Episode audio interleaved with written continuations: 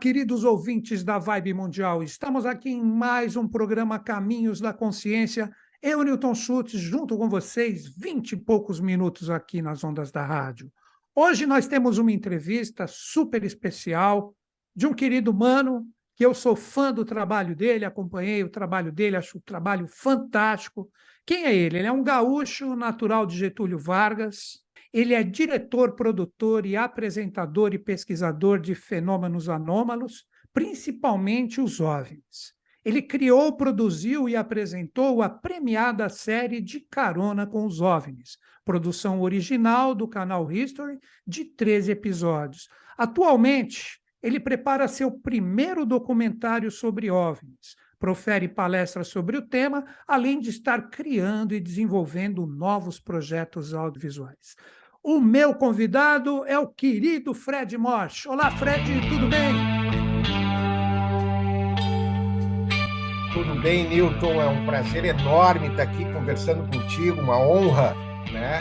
Quero ver se eu consigo passar um pouquinho aí do que, que é esse mistério dos OVNIs e dos ETs aí para o teu público.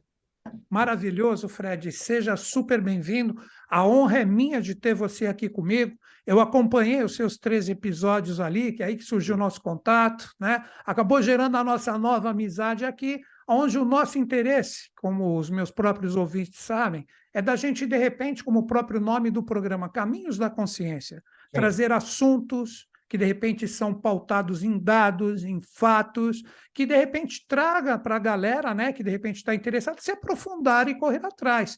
E você, que é um especialista nisso para mim, grande querido nessa parte de OVNIs, pergunto para você, minha primeira pergunta para você, Fred, como é que foi que você entrou nisso, cara? Foi desde pequeno? Como é que aconteceu essa coisa, tipo, eu vou me aprofundar nisso aí porque bateu fundo dentro de mim? Sim, é, eu, é, eu sou daquela geração anos 80 ali, né? Então tinha é, a gente via muito aquelas séries de televisão bacanas assim, é, de Ultraman a Túnel do Tempo, né? É, enfim, é, e eu me apaixonei, eu acho que desde pequeno pelo cinema, né? Eu trabalho já hoje há 30 anos com audiovisual, né? ou mais, eu já passei dos 30 anos de audiovisual. Então, eh, já tive, eh, tenho minha produtora hoje, né? E, mas então essa história começou e eu tive uma, uma, uma um avistamento muito interessante Opa, lá, lá na minha cidade. Não por acaso acontecem coisas. Né? Conta para nós aí, Fred. É, e eu, uh, eu jogava tênis, gurizão, e eu estava num lugar alto, assim, o clube era bem alto, e eu vi de dia, cara, umas 10 da manhã, e a gente estava tava falando de uma vimana, das vimanas antes, né? Sim, sim, sim. E eu vi uma vimana, cara, eu vi um, aquele formato ali, né, de vimana, uh, eu não vi luz, eu vi o objeto, né?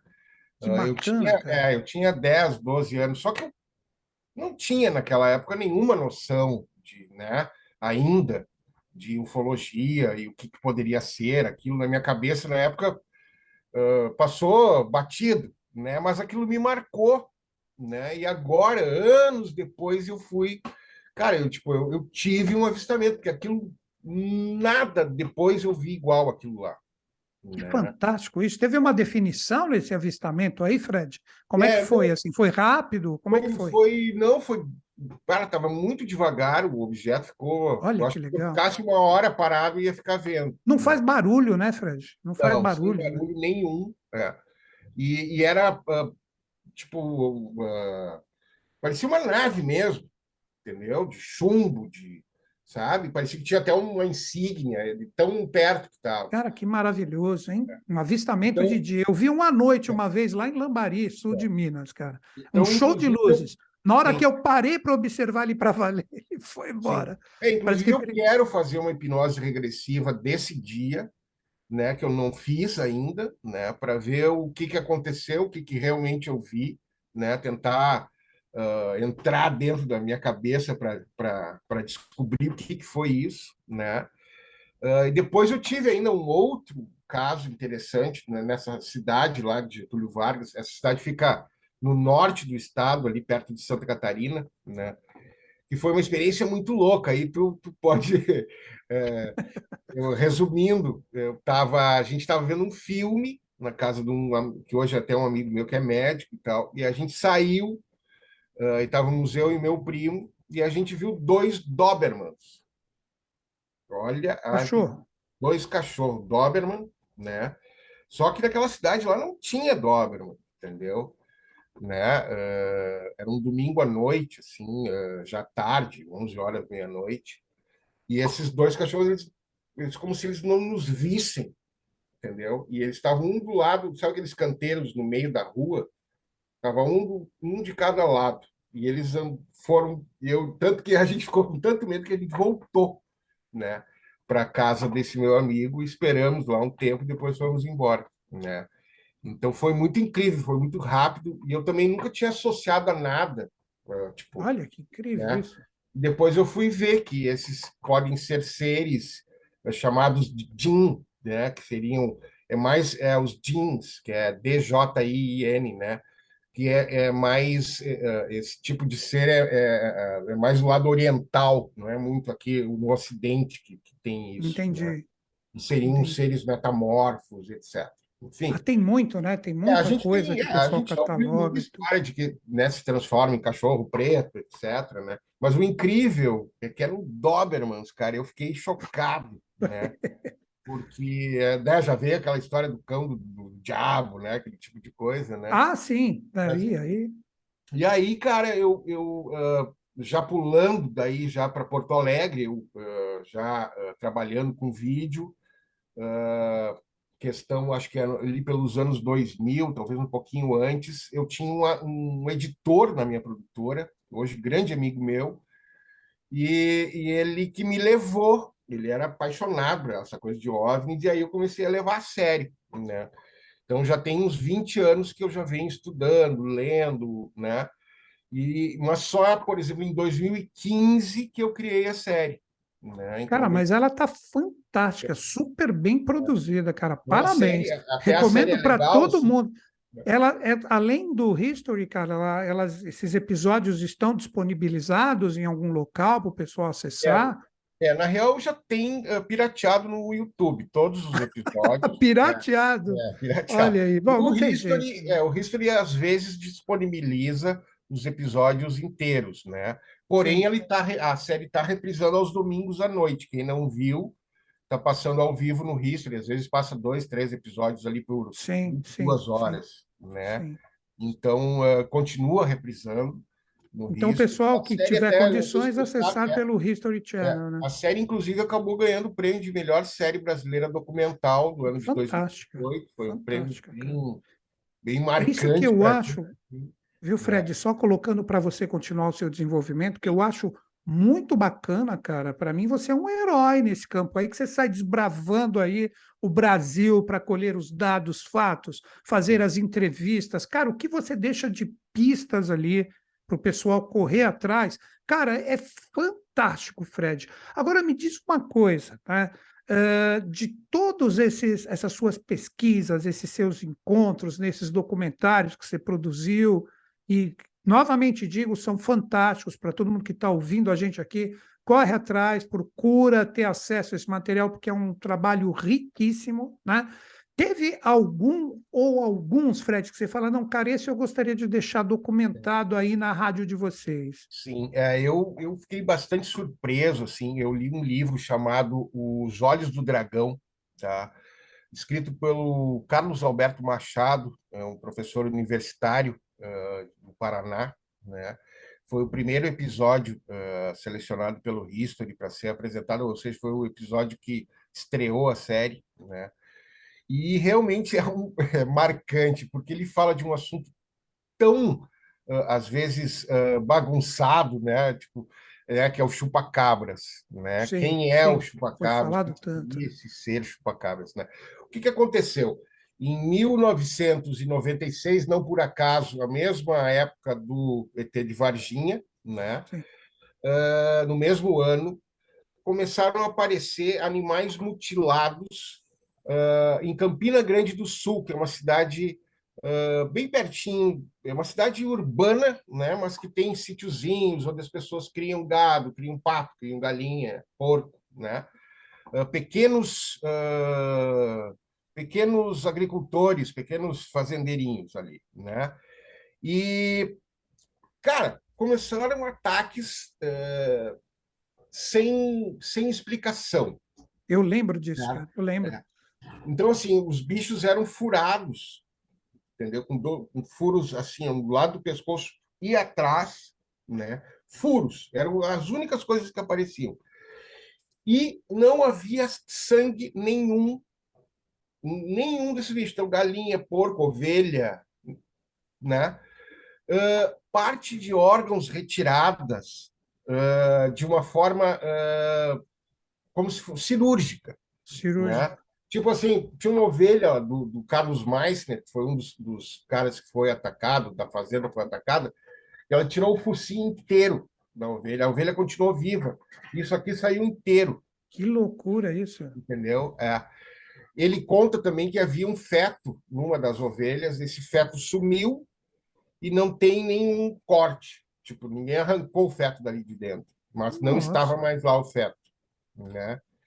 Uh, o Carlos Alberto Machado, ele acredita, por exemplo, que, que não havia sangue. Né? Então, um dos casos que mais me surpreendeu, cara, uh, então, assim, quem for até ler o livro é interessantíssimo, Uh, eles estão, eles foram numa fazenda, numa uh, criação de ovelha. Então tinham, essa fazenda tinha um curral uh, preparado contra predadores lá daquele lugar, raposa, sei lá, entendeu? Um tipo de Sim. bicho, ou seja, preparado. Não, é, não tem como entrar bicho ali dentro, cachorro, nada, né? Entendi. 88, uh, tinha uns, umas 150 ovelhas lá dentro.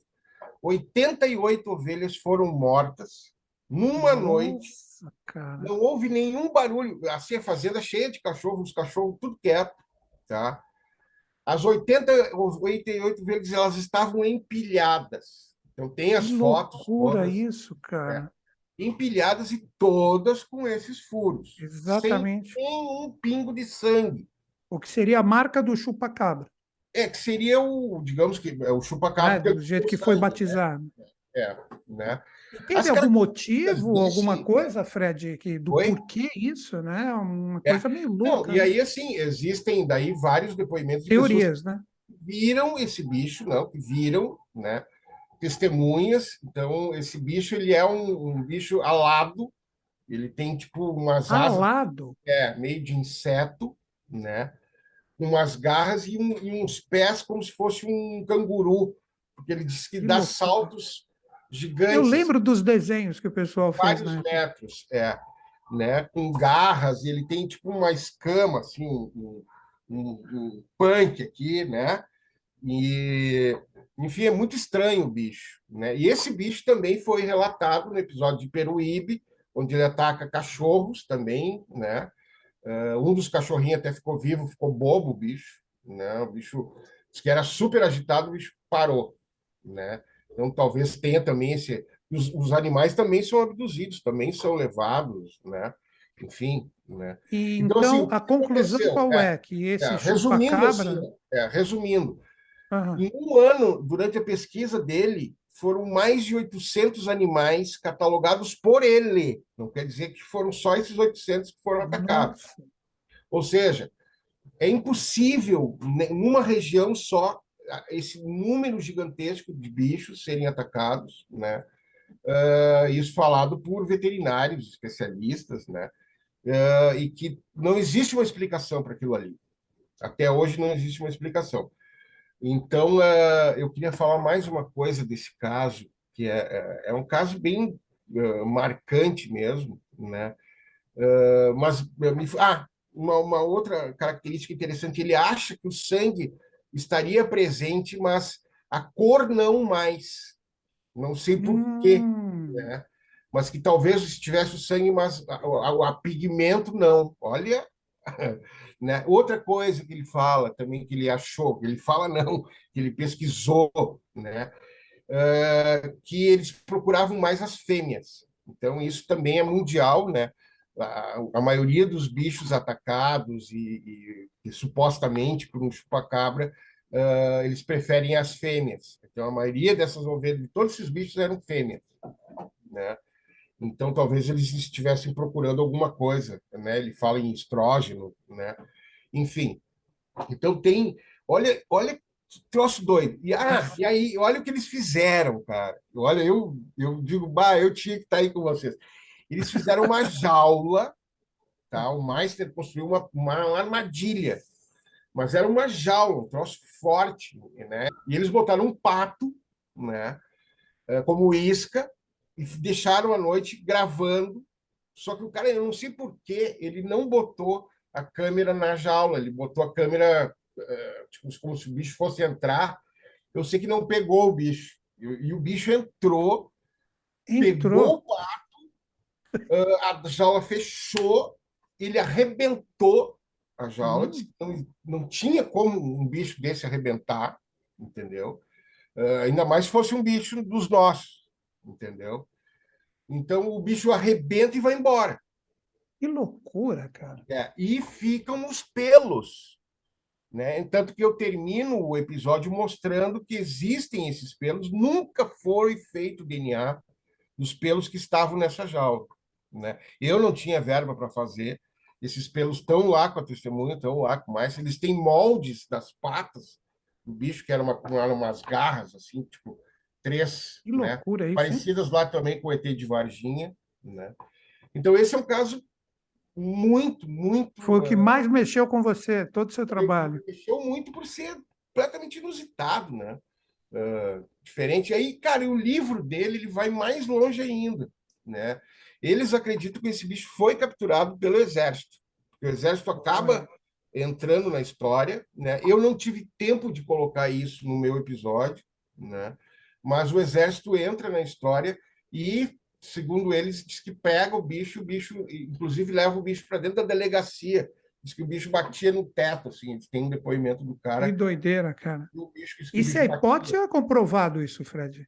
Oi? Você acha hipótese ou é comprovado que ele foi realmente? Não, é, isso eles não têm certeza, né? É, né? Mas é um relato de uma pessoa um relato. lá dentro da delegacia. Mas depois né? disso não se ouviu mais falar disso, né, cara? De casos é. assim, sendo que se acompanha tal, não é. foi falado não, é, mais. Na real, ainda tem muito caso de mutilação e de. Mas né? especificamente como esse, não. É, uma onda que a gente chama, assim, tipo, não. um ano acontecendo, foi. É, acho que no Brasil foi o único, talvez, né? Entendi. Então, cara. mas é o único caso pesquisado a fundo pelo cara, né? Então isso é muito interessante, né?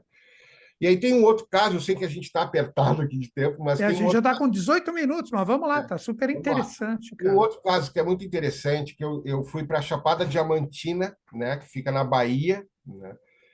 E, e, lá a gente encontrou com o Chiquinho de Igatu, que é um personagem lá de uma cidadezinha chamada Igatu, a Chapada Diamantina são várias cidades, né? Hoje é um, um parque ambiental brasileiro gigantesco, né? E essas cidades todas fazem parte desse parque, né? E Igatu era uma cidade onde tinha muita extração de ouro, uh, né? Então muito garimpeiro e muitas histórias. Então eu fui pesquisar de que Igatu as pessoas uh, viam luzes já naquela época do garimpo, né, em 1800 e pouco, e essas luzes diz que adentravam as vilas de Igatu, né, e uh, sequestravam as pessoas e as pessoas desapareciam. Nossa. É, ah, eu, eu lembro ainda desse investigar episódio, isso a fundo, essa história. É. E aí eu, eu fui levado a ir a, a, a Igatu por causa de umas fotos que um pesquisador da Bahia havia tirado, que eram umas bolas de luzes, né? então que chamavam de luzes de Gatu, que veio a ser o, o episódio. Né? Então eu cheguei lá, eu fiz uma viagem, até legal as pessoas saberem, eu fiz uma viagem anterior às gravações, né? que a gente chama de platô. Então eu fui, uh, eu fiz uma enorme pesquisa, eu, eu viajei 60 dias por, por todos esses lugares antes das gravações e, e gravei com todas essas pessoas antes, né?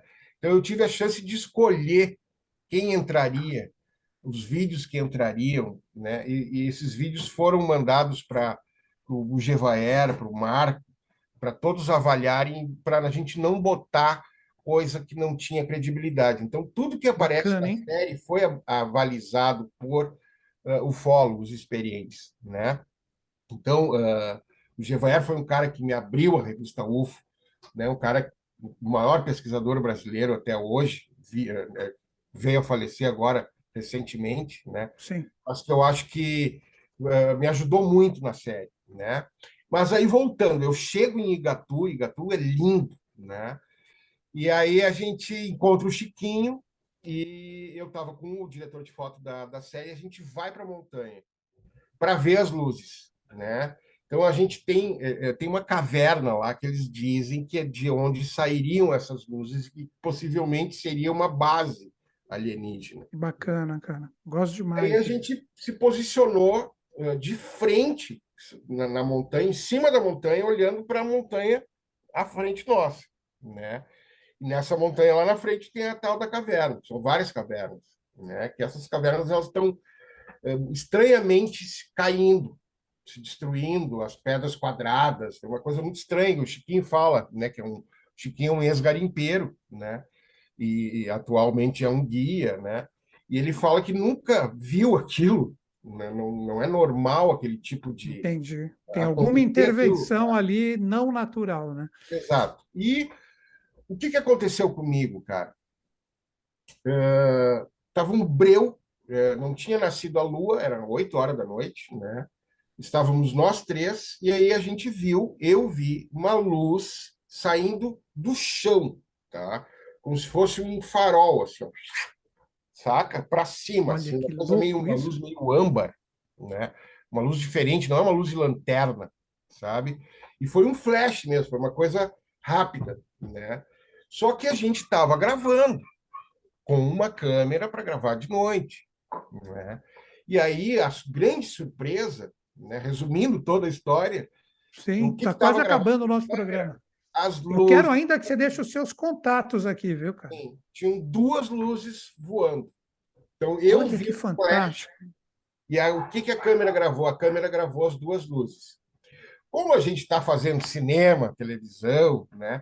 A gente acabou não usando essas imagens hum... e usamos as imagens que estão na série, que é daquele casal, que é um engenheiro e uma outra a esposa dele, que gravaram por cerca de uma hora as luzes. Olha. Eu tenho todos esses vídeos, são mais de 30 vídeos. Cara, uh, que curtos, fantástico isso. Minutos, com essa bola, uh, tipo, ela vira duas, ela vira charuto. É o trabalho dos Vimanos, ela, né? Ela brilha, ela Fantástico. muda cor. Você está para criar um novo documentário, Fred? Porque agora a gente tem, Sim. cara, a gente tem dois minutos, cara, no limite estourando. É, ah. Cara, é tanto assunto, eu vou ter que é. pegar um dia, vou conversar com o pessoal da rádio para liberar para mim uma hora para trocar ideia com você, para fazer um programa mais extenso. Mas eu só queria que o pessoal entendesse aqui a, a quantidade de material, quantas uhum. coisas você tem para contar. Você é um é. pesquisador é. muito sério. Novamente digo, adoro o seu trabalho. Então, vou deixar esse último minuto para você agora, Fred. Para você, realmente é um minuto o que, que você poderia deixar de contato, assim, tá. da, se quiser deixar é. das suas redes, do seu futuro trabalho? Fica à vontade, cara. Perfeito. É, eu tenho o meu canal no YouTube, que ainda está devagarinho, que chama-se Mistérios Extraterrestres. Uh, e eu tenho meu Facebook, que é o Fred Morse, e o, o Instagram também. Então, eu vou procurar e vou ver se eu deixo canais no, de, é, de, de rede social. Eu ainda estou devagar, eu né? Uh, não, ah, não, estou aqui para te ajudar, inclusive. não sou youtuber ainda, mas aos poucos eu estou colocando conteúdo lá, né? Ah, você tem Porém, eu estou trabalhando em um novo documentário, tá? Que eu espero uh, terminar esse ano, que se passa na cidade de Minas do Camacuã, aqui no Rio Grande do Sul, que também foi um dos lugares que eu visitei na série, que é, é, muito incrível aquele lugar. Então, esse documentário fala um pouquinho da casuística, né? e algumas experiências que nós vamos fazer uh, lá nesse lugar com uh, coisas paranormais, etc. Muito que ainda é a segunda isso. parte do documentário que eu não filmei ainda. Eu comecei a filmar antes da pandemia, então agora eu estou me preparando para, no meio do ano, filmar esse. Maravilha. E Certeza de um novo sucesso aí, cara. É. Fred, cara, infelizmente o nosso tempo acabou. Eu agradeço de coração você ter disponibilizado o seu tempo aqui. O pessoal que corra atrás desse material fantástico que você possui, porque vale a pena. Porque, para mim, o, o dia que nós vamos conseguir dar um reset nessa loucura que a gente É. tem no planeta para coisas novas, vai ser essa intervenção aí dos OVNIs. Cara, muito obrigado, Fred. Espero contar com você novamente em outros programas. O programa é seu também, tá bom, querido? Estou à disposição, Newton. Um grande abraço, um grande abraço para o teu público aí, tá? Muito obrigado, Fred. Até a Obrigado. próxima.